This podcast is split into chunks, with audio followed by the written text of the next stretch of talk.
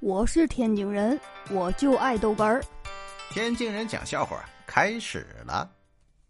哎呀，这不是端午节吗？回家之后觉得太累了，你这段时间太累了，睡觉睡觉。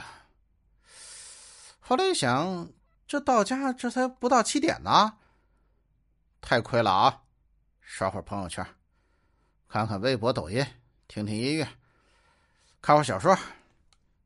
哎，最近看看有什么电视剧看吧。哎，嗯，哎，睡觉吧。哎呦，我操，饿了，哎，又起来了。哎，这早睡觉怎么这么难呢？哎呦我的妈！这睡得太晚了，起不来呀。这早晨起来上班还堵车，哎呀，眼看要迟到了，我就给老板打电话。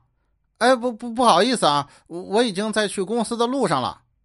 老板呢还安慰我了，哎，没关系的，慢慢来啊，别别别太快。